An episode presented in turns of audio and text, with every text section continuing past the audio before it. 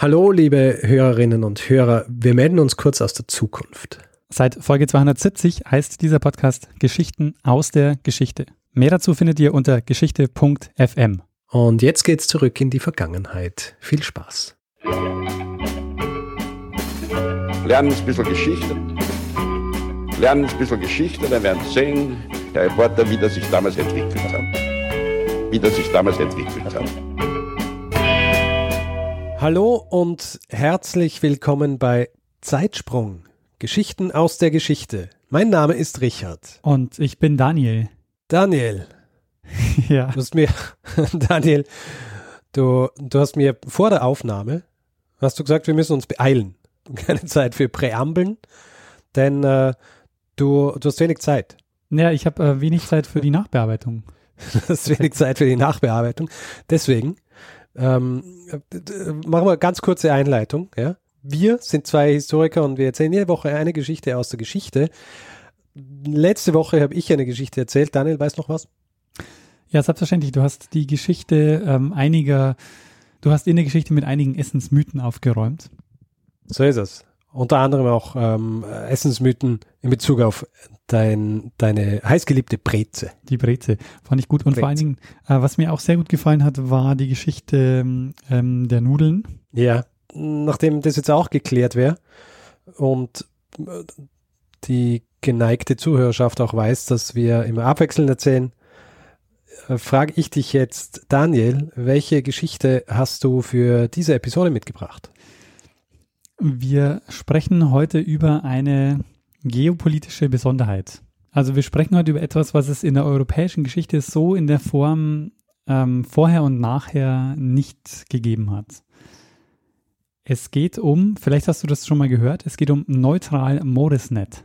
Die Geschichte beginnt ungefähr um 1800, also wir befinden uns im Napole napoleonischen Frankreich. Der Lütticher Unternehmer, der Jean-Jacques Daniel Denis, der entwickelt ein Verfahren, um aus Smithsonit, ähm, das ist, also steht für veraltet, sagt man zu diesem, ähm, zu diesem Metall auch äh, Zinkspat oder edler Galmai. Mhm. Der entwickelt dafür ähm, Reduktionsöfen, um aus diesem, ähm, aus diesem Smithsonit ähm, reines Zink zu gewinnen. Und Okay.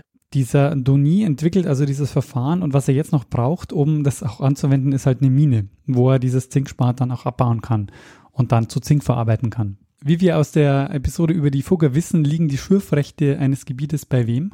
Bei den Grundherren. Richtig. Ähm, auf heutige Verhältnisse bezogen würde das quasi heißen ähm, beim Staat. Und der Doni, der hat sich auch schon ein Gebiet ausgeguckt, nämlich ähm, in der Nähe des Dorfs Kelmis in der Gemeinde Moresnet. Ah, okay. Und da hat er Zinkspat entdeckt und das ist ein Gebiet zwischen Lüttich und Aachen. Und es gehört zu dem Zeitpunkt eben zu Frankreich. Und deshalb wendet sich Doni 1805 an Napoleon, um die Konzession für diese Mine zu erwerben. Mhm. Und die Konzession, die bekommt er dann auch. Er bekommt dann auch sein Patent für die Art der Zinkgewinnung. Um 1810 ist das. Und dann geht's also los mit der Mine und er gewinnt also ähm, Zink. Das läuft auch ähm, an sich okay. Geschäftlich läuft es aber nur so mäßig, weil ähm, Napoleon nach 1813 entscheidend geschlagen wird und der Zinkmarkt im Grunde ähm, in Europa zusammenbricht. Und das ist der Moment, wo sich ähm, ein Geschäftspartner einkauft. Ähm, es ist eine reiche Familie aus Brüssel, die ähm, Mosselmanns. Und die werden auch jetzt in der nächsten Zeit die Mine ähm, entscheidend mitbestimmen. Denn die große Zeit von Zink, die kommt jetzt erst dann noch mit der zunehmenden Industrialisierung. So, was folgt auf die Niederlage Napoleons? Der Wiener Kongress. Richtig, Wiener Kongress. Ähm, beim Wiener Kongress werden die Grenzen Europas neu festgelegt und die Mine in Kelmis, also die zwischen Aachen und Lüttich ähm, liegt, die wird jetzt sowohl von Preußen als auch von den Niederländern beansprucht. Also beide wollen diese Mine haben.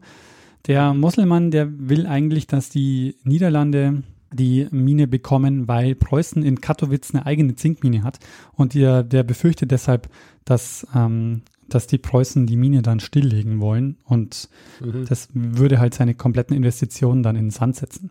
Jetzt kommt also dieses, jetzt kommt es zum, zum Kuriosum dieser Geschichte. Die Verhandlungen in Wien, die ziehen sich so hin, es werden einige Entscheidungen getroffen, aber Ähm, das dauert alles einige Monate und am Ende muss es aber relativ schnell gehen, weil Napoleon zurückkehrt.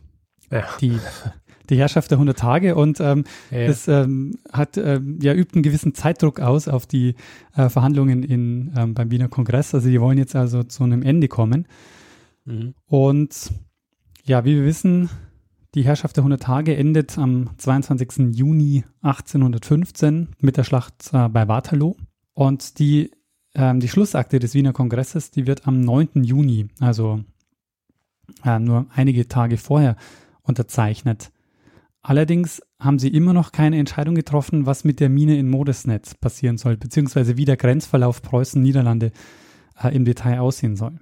Mhm. Ähm, später werden sie dann sagen, oder später wird es dann auch einen Bericht geben, in dem es heißt, dass die manche Stellen einfach mit super dicken Stiften, also sie haben, sie haben super dicke Stifte benutzt beim Kartenzeichnen, so dass ganze Dörfer unter diesem, äh, unter diesem Strich verschwunden sind, so dass sie die, die Grenze einfach total ähm, ja, noch nicht detailliert festlegen mussten. Sie einigen sich also darauf, dass ähm, Vertreter aus Preußen und den Niederlanden sich später nochmal treffen und dann die Grenzen final zu verhandeln.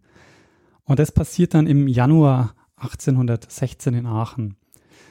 Die nehmen sich dort den Vertragstext und die Skizzen aus der Wiener Kongressakte nochmal vor und gehen dann Stück für Stück ähm, das Gebiet durch oder das Gebiet ab. Und es läuft auch eigentlich alles okay, bis sie auf den Ort Wals treffen. In der Schlussakte trennt dort nämlich die preußische West- und die niederländische Ostgrenze bis zu zwei Kilometer voneinander. Und keiner der beiden Staaten möchte jetzt auf das Gebiet verzichten, weil sich hier Modersnet und die Mine befinden. Mhm. Und am Ende geht es um ein, um ein Gebiet in Form eines Tortenstücks, ein Dreieck, in dem sich ein, diese Mine befindet, und Kelmis, das ist ein kleiner Ort. Ansonsten ist das Ding eigentlich, äh, besteht das Ding vor allen Dingen aus dem Wald. Und es geht um, um ein Gebiet um die 300 Hektar, also 3,4 Quadratkilometer.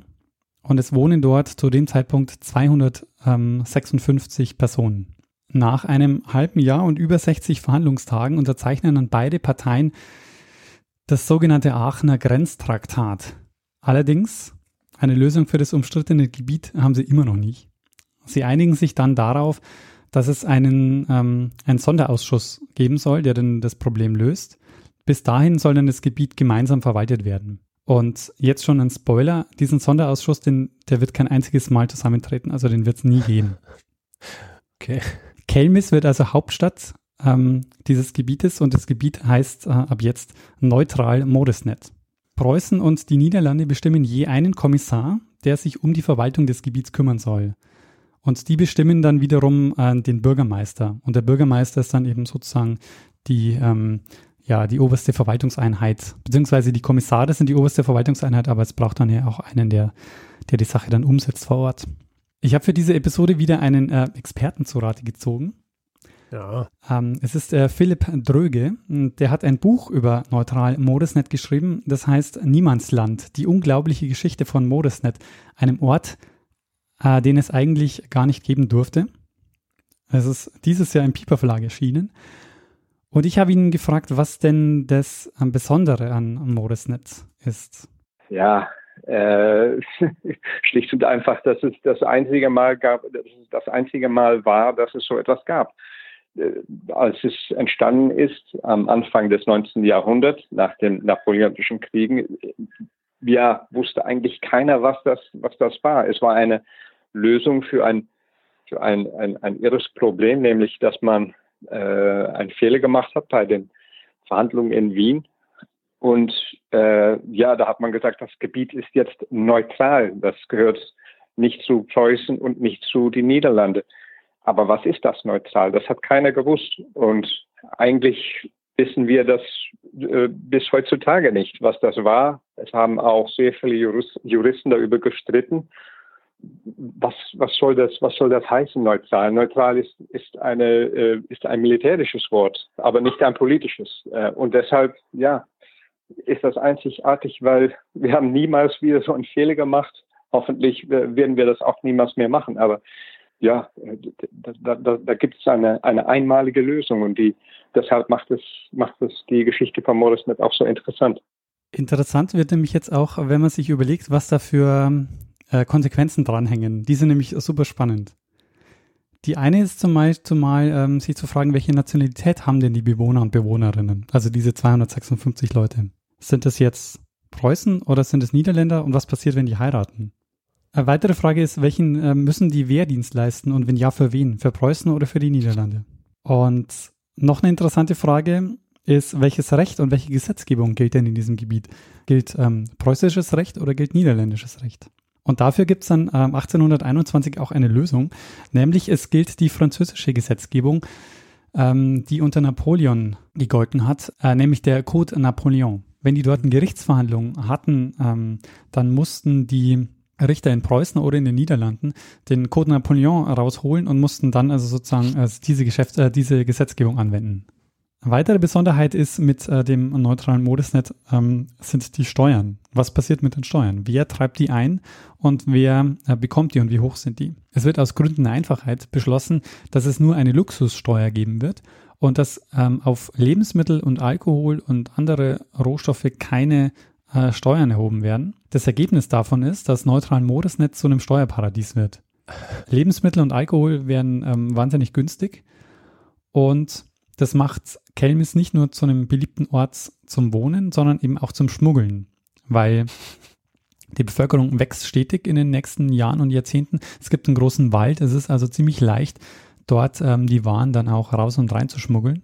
Und gerade Alkoholschmuggel zum Beispiel ähm, hat sich dann doch sehr gelohnt. Und ähm, der Code Napoleon hatte noch einen, einen, weiteren Vorteil, nämlich durch den Code Napoleon ähm, fällt für die Bewohner von Kelmis oder von neutralen Modesnet die Wehrdienst, äh, der Wehrdienst weg. Das heißt, ähm, alle, die äh, in Kelmis wohnen, äh, müssen keinen Wehrdienst leisten. Und okay, aber das ist dann, das ist dann spätestens der Moment, wo äh, viele Leute beschließen, dorthin zu ziehen. Richtig, oder? genau. Also Kelmis war also zu dem Zeitpunkt oder neutralen Modesnet ein ähm, super attraktives Ziel. Du musst, du hast ähm, geringe Lebenshaltungskosten, du musst keine Wehrpflicht leisten und es gibt kein Auslieferungsabkommen mit anderen Staaten. okay, ja, es klingt, äh, klingt wie ein klassisches Paradies. Wirtschaftlich läuft es auch also, sehr gut, weil ähm, zunehmend wird jetzt Zink statt Blei Blech und Eisen als Baumaterial verwendet. Also die sogenannten Lütticher Zinkplatten, die sind bald äh, in ganz Nordeuropa ein Begriff. Und der François Dominique Mosselmann, der übernimmt dann gänzlich die Mine und bekommt aber ab 1823 ein Problem. Nämlich sein Vorgänger, der Antoni, der hat seit 1810 keine Pachtzahlungen mehr geleistet, weil die Franzosen ein neues Gesetz eingebracht haben, nachdem das Pachtsystem im, im französischen Kaiserreich abgeschafft wurde durch ein Steuersystem. Also es wurde Steuer auf die Förderung und den Gewinn aus Minen und Gruben äh, eingeführt und eben keine, ähm, kein Pachtsystem mehr. Diese Steuern hat er in der Zwischenzeit aber nicht mehr gezahlt wahrscheinlich, oder? Genau, diese Steuern hat er nicht gezahlt, weil, der, äh, weil Frankreich diese Steuern dann auch nie erhoben hat. In Frankreich werden dann diese, diese Steuern nie erhoben und nachdem es dann also neutralen Modusnet ist, hm, kümmert sich auch irgendwie niemand drum. Aber so Preußen und die Niederländer, die wittern da, dass man da noch sich nochmal Geld holen kann und wollen jetzt also Geld sehen von dem, ähm, von den Minenbetreibern. Der Muselmann, der hat dann einen Plan, nämlich er versucht, die Mine an Wilhelm I. zu verkaufen das würde dann im Grunde bedeuten, dass neutralen Modusnetz niederländisch werden würde, weil sozusagen der Zankapfel dann sowieso schon niederländisch wäre. Und es ist auch alles vorbereitet. Ähm, es, die Verträge sind mehr oder weniger schon, ähm, schon gemacht. Und dann passiert aber was, was die Pläne durchkreuzt 1830. Der südliche Teil der Niederlande, der erklärt seine Unabhängigkeit. Und weißt, ah, du, weißt du, welcher aha. Staat jetzt entsteht? Äh, südlicher Teil äh, Belgien. Richtig, Belgien. Ähm, die Grenze zwischen neutral Modesnet und also der, der Grenzverlauf, der eigentlich vorher niederländisch-preußisch gewesen wäre, der ist jetzt äh, belgisch-preußisch. Also die Belgier übernehmen jetzt sozusagen äh, die, die Rolle der, der Niederlande. Okay. Treffen allerdings noch an einem Punkt zusammen. Also es gibt einen Punkt in Wals, da grenzt Niederlande an Modesnet und das ist ein, ähm, ein Vierländereck zu diesem Zeitpunkt. Und Jetzt ist so, dass im Grunde die Pläne, die es vorher gab, im Grunde wieder ähm, zunichte sind. Also die Verhandlungen gehen jetzt von neuem los, weil jetzt müssen die Preußen mit den Belgien verhandeln, weil die, äh, weil die Niederländer raus sind. Das heißt, ähm, diese Zwischenlösung, die man nur kurz haben wollte, dass man also von äh, 1816 sich gedacht hat, man macht da mal ein Provisorium, das ähm, besteht jetzt also schon bis 1830 und jetzt ähm, verlängert sich es also noch weiter, bis man sich mit den Belgiern geeinigt hat darüber, was mit dem Gebiet passieren soll. Ähm, wie ich schon gesagt habe, ähm, wird Moresnet immer beliebter und neben Zink wird Alkohol ein wichtiger Wirtschaftsfaktor in neutralen Moresnet. Es gibt einen Bericht aus dem Jahr 1853, in dem es heißt, dass es 80 Kneipen in dem Ort gibt. Was bedeutet, dass auf zweieinhalb Häusern eine Kneipe kommt. Ja, gut. der Doni, der hat ähm, 1805 die Konzession für diese, ähm, für die Mine für 50 Jahre erhalten. Und deshalb ähm, gibt's, und deshalb ist es so, dass die Kapitalgesellschaft, die inzwischen ähm, die, die Mine hält, neu verhandeln muss mit Preußen und Belgien. Diese Verhandlungen, die beginnen, äh, die beginnen 1853 und die haben das Ergebnis, dass die Konzession im Grunde ähm, auf unbestimmte Zeit verlängert wird, nämlich so lange, bis das Zink ausgeht. Dass das Zink ausgeht, das ist schon mehr oder weniger absehbar zu einem Zeitpunkt, denn das Fördermaximum wird 1855 erreicht und in diesem Jahr holen 5000 Arbeiter, von denen jetzt ungefähr 1000 aus Kelmis stammten, 137.000 Tonnen aus dem Boden und im Jahr 1884 wird das letzte Zink in Modesnet gefördert. Das bedeutet aber noch nicht das Ende von neutralen Modesnet und auch nicht das Ende dieser Mine, denn ähm, die, diese Kapitalgesellschaft um diese Mine, die hat sich ähm, vorher schon darauf vorbereitet und haben im Grunde so den, den Zinkmarkt und die Zinkvermarktung schon übernommen über einen größeren Bereich. Das heißt, die waren jetzt nicht nur abhängig mehr auf die ähm, auf die eigene Zinkförderung. Ein Problem in Modesnet ist, dass sich die Rechtsprechung ähm, in sämtlichen Nachbarländern über die Jahrhundertwende stark weiterentwickelt und verändert hat, weil es in diesen Ländern ja auch eine Gesetzgebung gibt. Und in Modesnet gibt es die nicht. Das heißt, da gilt also dann immer noch ähm, der Code Napoleon. Wir haben inzwischen äh, 3000 Einwohner und auf diese 3000 Einwohner kommt ein Polizist. Während dieser ganzen Zeit kommt es ähm, ständig zu Verhandlungen. Ähm, vor allen Dingen die Preußen drängen darauf, endlich eine Lösung für neutralen Modusnet zu finden. Und wie man sich vorstellen kann, bildet sich nach und nach auch so eine eigene Identität. Also die Modus, äh, Leute, die in Modusnet und in Kelmis leben, die bilden ähm, auch eine eigene Identität heraus. Und ähm, da gibt es so einen Spruch, den die da, den die da haben, weil sie natürlich wissen, dass sie im Grunde irgendwann ähm, also dass sie wahrscheinlich keine Dauerlösung sein werden. Also diese, diese Lösung, die schwebt so ein wie ein Damoklesschwert äh, über neutralen Modusnet. Und deshalb äh, gibt es diesen Spruch, neutral für immer, belgisch vielleicht, preußisch niemals. okay. ähm, jetzt äh, kommt noch eine interessante Anekdote äh, aus der Geschichte von neutralen Modusnet und die dreht sich um Esperanto die Plansprache, die du wahrscheinlich äh, fließend ja. sprichst. Äh, ich habe tatsächlich auf Duolingo mal angefangen, sie zu lernen. das wundert mich jetzt nicht, Richard. Aber ich muss ganz ehrlich sagen, ich bin nicht so begeistert davon. Deswegen habe ich es irgendwie dann wieder äh, ein bisschen schleifen lassen und dann drauf vergessen. Verstehe. Es gibt unterschiedliche Überlegungen, wie man, also was man aus diesem ähm, Ort machen kann, um zu verhindern oder um, um, um sich stärker unabhängig oder, oder eigenständig zu machen. Und da gibt es zum einen mal eine Möglichkeit oder zum einen gab es mal den Versuch, ein Casino zu etablieren, wie man das auch gerne so in kleineren Steuerparadiesen macht, so Monaco oder so. Die sind ja auch dadurch mhm. äh, mehr oder weniger finanzkräftig geworden. Das war ein Versuch, der ist aber allerdings gescheitert. Und es gibt noch einen zweiten Versuch, ähm, den sie machen, nämlich es gibt dann einige Personen in neutralen Modesnet, die wollen neutralen Modesnet zum ersten Esperanto-Staat der Welt machen. Okay. Ami Chaos soll das Ganze dann heißen. Und der Plan ist, innerhalb von zehn Jahren sollen alle ähm, Esperanto lernen. Mhm. Und ähm, es gehen dann auch Vertreter zum Esperanto-Kongress in Dresden 1908 und sie äh, machen dort den Vorschlag und ähm, der wird auch von, äh, von den Kongressteilnehmern äh, angenommen. Ähm, die Idee ist, dass der, dass der Sitz der Esperanto-Zentrale nach Kelmis verlegt wird und dass im November 1909 die Esperantisten also dann nach Kelmis ziehen und ähm, von, von Genf von Genf weggehen und dann auch der nächste, nächste Kongress, der nächste Esperanto-Kongress dann auch in, ähm, in äh, neutralen Modesnet stattfinden soll. Okay. Allerdings äh, verläuft dann die Sache auch im Sand. Es passiert dann nicht, also es kommt weder äh, weder wird äh, Kelmis bzw. neutralen Modesnet die Hauptstadt oder die ein, ein Esperanto-Staat, noch ähm, kommt dann der nächste Kongress nach Kelmis oder nach, nach neutralen Modesnet.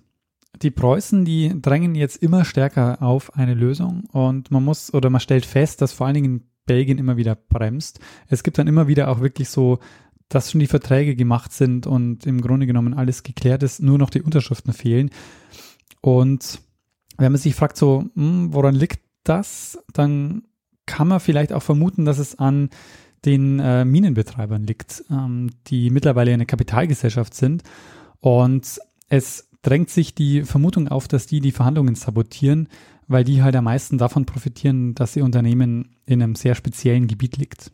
Und ich habe den Philipp Dröge gefragt, wie kommt es dazu, dass sich die Parteien nicht einigen können? Ich meine, wenn die schon so weit sind, dass sie Verträge aufsetzen, dann und nur noch die Unterschrift fehlt, dann, ähm, dann ist es doch seltsam, dass die nie zu einer Einigung kommen und dass wir jetzt, also wie man jetzt gemerkt hat, wir sind jetzt schon im Jahr 1908 bzw. 1909. Also das besteht ja. jetzt schon fast seit 100 Jahren so.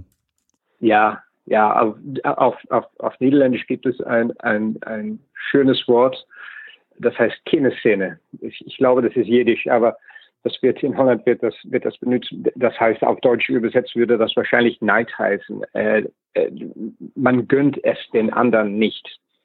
Und das ist immer wieder, das ist immer wieder das Phänomen, das ich bemerkt habe. Man wollte es lösen, ohne es den anderen etwas zu gönnen. Und das, das ist sehr wichtig. Das hat immer wieder dafür gesorgt, dass die Verhandlungen immer wieder schiefgelaufen sind und das, äh, das am einfachsten war es immer wieder, ach, lassen wir das, das ent, äh, einfach äh, bestehen, diese Situation, weil das Lösen ist schwieriger als das Bestehen lassen. Und das ist, glaube ich, weshalb es 100 Jahre lang dieses Land gegeben hat. Aber trotzdem ähm, war dann noch meine Nachfrage, wer profitiert denn am Ende davon? Also ich habe jetzt schon äh, angedeutet, das könnte vielleicht auch die, die Kapitalgesellschaft sein, äh, die am Ende auch einen Vorteil daraus zieht. Und ähm, auch da hat äh, Philipp Tröge noch ähm, was dazu gesagt. Nee, nee, es hat, es hat ziemlich viele Beamte beschäftigt. Also, und die haben natürlich ihr Gehalt gehabt am Ende des Monats. Aber äh, nee, äh, ja, also die, die Familie Mosselmann, äh, die Einhaber der, der, der, der Grube, ja, die haben davon äh, sehr äh, äh profitiert. Also die hatten ein GmbH mit Grenzen eigentlich, so, so nenne ich das in, in, in, meinem Buch.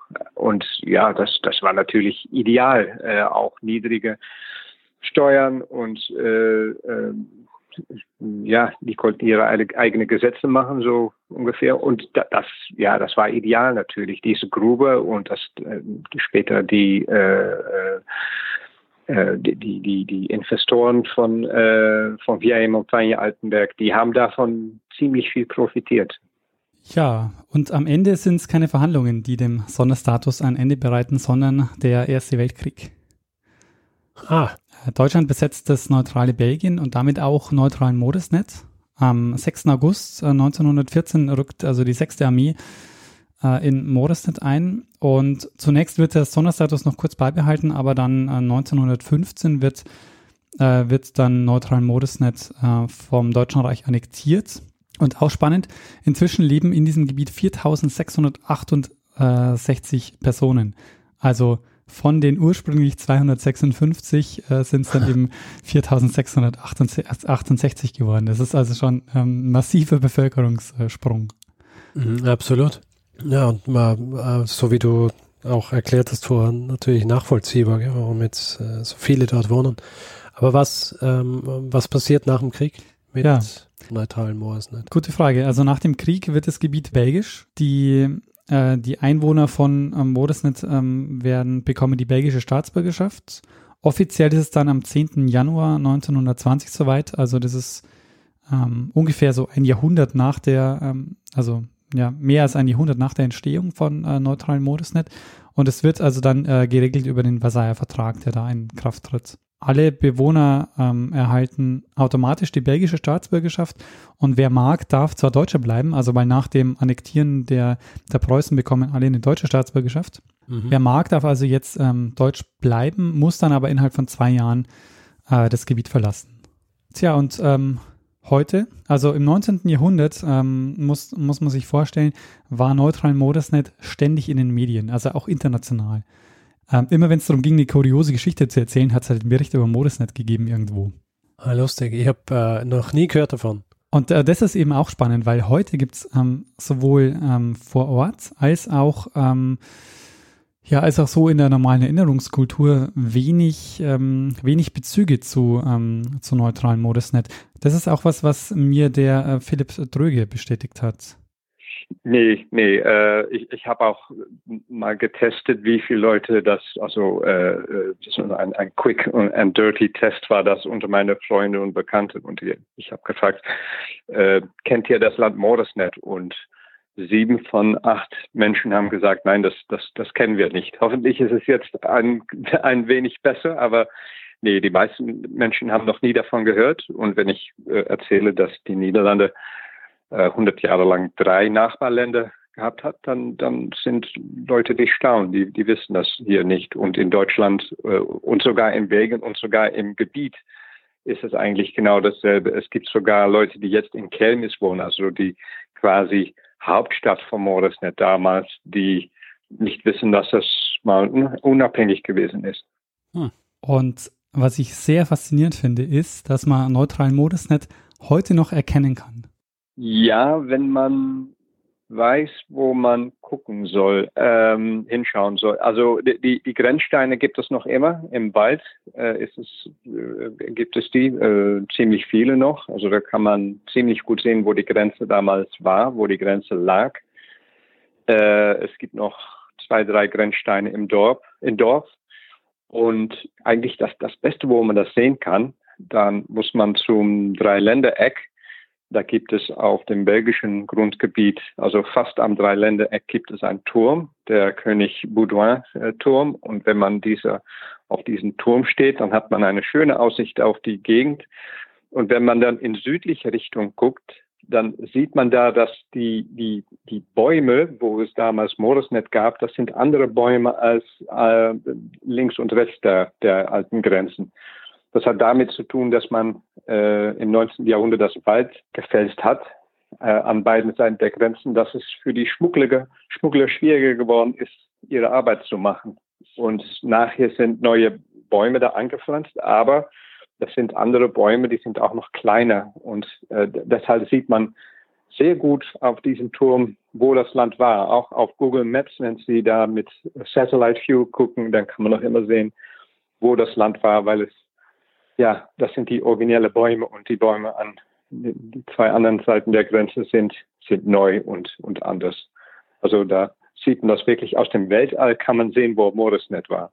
Das ist nicht vor Ort, ich weiß, aber, aber trotzdem, ich finde das immer sehr schön, wenn ich mir das angucke auf, auf Google Maps, wie das aussieht. Ja, Richard.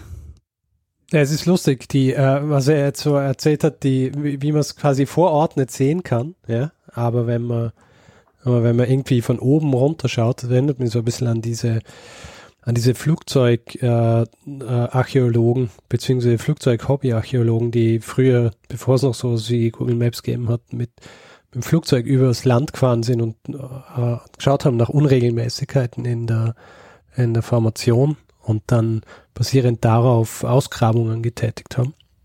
Und so ähnlich ist es auch mit Moresnet.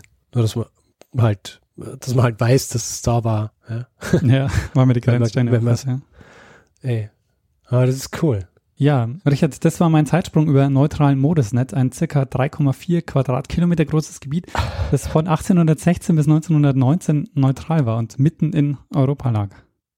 Das ist ein Wahnsinn. Habe ich echt noch nie gehört und so, äh, es war ja quasi, es war ja wirklich wie ein eigener Staat, ja. Genau, ja. Also ein eigenes Land mit äh, einer damals schon archaischen Gesetzgebung, Weil es eigentlich der einzige Ort war, wo die noch existiert hat. Genau, ja, richtig. Die, der Code Napoleon hat bis 1919 dort gegolten, was äh, total der Wahnsinn ist. das ist lustig, das könnte, könnte man auch umgekehrt machen, dass man so die Folge äh, aufrollt und sagt, was glaubst du, bis wo, äh, wo bis 1919 noch der Code Napoleon gegolten hat? Und ähm, wenn man es nicht weiß, wird man nicht draufkommen. Nee, da hat man keine Weil, Chance. Ah, das ist sehr cool. Ich finde auch diese, diese Vorstellung so lustig, was du erzählt hast mit den, mit den dicken Stiften, die verwendet worden sind auf den Karten, dass oh, solche Dinge teilweise auch äh, gesorgt haben dafür, dass einfach sowas passiert, ja. Also, also mir war das vorher nicht klar, aber das war ähm, also normale Verhandlungspraxis dort, ähm, bei den Verhandlungen dann Karten zu ziehen und sich dann aber vor Ort zu treffen und die Karte dann im Detail dann wirklich auch auszumessen. Also weil ähm, mhm. wenn die am Verhandlungstisch saßen, dann hatten die halt mehr oder weniger dann nur so eine, so eine sehr grobe Karte. Ja, sehr gut, Daniel. Ähm, ist großartig auch, dass du wieder einen Experten eingeladen hast, ja. Ja. Und äh, dir quasi direkt vom, ich, ich, nehme an, du hast das Buch gelesen. Richtig, genau. und hab, bist äh, so drauf gekommen. Ähm, das ist auch ein Hinweis, den ich vielleicht noch machen ähm, sollte. Die, ähm, mich hat ein Hörer auf das Thema gebracht.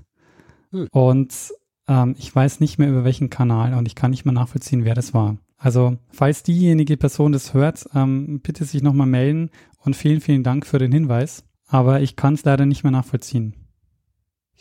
Die Person soll sich einfach bei dir melden und wir werden es dann im äh, Nachhinein in die Shownotes schreiben. Sehr gut. Damit äh, hier auch Gerechtigkeit herrscht, ja? was die Hinweise angeht. Sehr gut, so machen wir es. Dann würde ich sagen. Machen wir einen Feedback-Blog. Mach mal einen Feedback-Blog. Mach mal das, was wir immer machen. Gut. Also Feedback. Wer Feedback geben will zu dieser Episode oder auch zu anderen Episoden, kann das entweder per E-Mail machen, feedback.zeitsprung.fm oder auf unserer Website zeitsprung.fm oder via Twitter, da haben wir einen Account, der heißt Zeitsprung.fm oder via Facebook, da ist es facebook.com slash zeitsprung.fm. Wer uns Hinweise geben will, kann uns äh, E-Mails schreiben an entweder Richard oder Daniel at zeitsprung.fm. Und ähm, wer uns bewerten will, Sterne vergeben etc., kann es auf iTunes machen, gerne. Oder auch auf panoptikum.io. Die Links dazu sind dann eher auch in den Show Notes. Sehr gut. Ja, und vielen, vielen Dank für alle, die das jetzt schon gemacht haben. Wir haben jetzt zur 100. Folge aufgerufen, dass wir 100 Bewertungen haben wollen. Und das hat äh, sehr, sehr gut geklappt. Also vielen, wir haben jetzt, äh, ja, wir, wir haben jetzt wieder einen Grund weiterzumachen. Genau, also mindestens ähm, 119 Folgen werden wir machen. Genau, da stehen wir jetzt. sehr gut. Ja, außerdem gibt es die Möglichkeit, uns auch finanziell zu unterstützen. Wir haben PayPal und ähm, Flatter auf der Seite und freuen uns über alle, die uns da was in den Hut werfen und uns unterstützen. Und in dieser Woche bedanken wir uns bei Wolfgang und Sebastian. Vielen, vielen Dank für eure Unterstützung. Vielen Dank. Und es sind noch zwei weitere Spenden eingetroffen, nämlich ähm, zwei Auphonic-Zeitspenden. Auch dafür vielen, vielen Dank. Wir haben das noch nie beworben. Also anscheinend äh, sind zwei äh, HörerInnen von selbst äh, drauf gekommen. Wir haben nämlich äh, auf, der, auf der Webseite schon äh, den so ein bisschen versteckt den Hinweis zu diesen äh, Auphonic-Zeitspenden. Also auch hier, wenn ihr äh, uns Auphonic-Stunden spenden wollt, das ist der Grund, warum der Podcast so klingt, wie er klingt. Wenn ohne Auphonic wird's wird's äh, noch viel schlechter klingen. Was heißt noch viel schlechter? Hallo? ohne Auphonic einfach nicht so gut, wie er klingt, ja. Richtig. Auphonic ist die, ist die Soundmagie, ja wo man eine Audiodatei reinschiebt und sie kommt äh, glänzend zurück. Richtig. Ich würde sagen, in dem Fall ist äh, für diese Woche gesagt, was äh, gesagt werden kann und äh, muss. Sehr gut, ja. Und dann gehen wir einfach einem das letzte Wort, der es ja, eh immer hat. Bruno Kreisky. Lernen ein bisschen Geschichte. Lernen ein bisschen Geschichte, dann werden Sie sehen, der Reporter, wie das sich damals entwickelt hat wie das sich damals entwickelt hat. Du hast noch irgendwas laufen, wahrscheinlich den äh Ventilator. Sehr gut. Ja, ich habe mal ausgeschalten. Jetzt sitze ich hier im, in, im, im Backofen. Ist eine lange Geschichte? Nee, ich, äh, ich versuche es wirklich kurz zu machen, weil ich will ja heute noch fertig werden.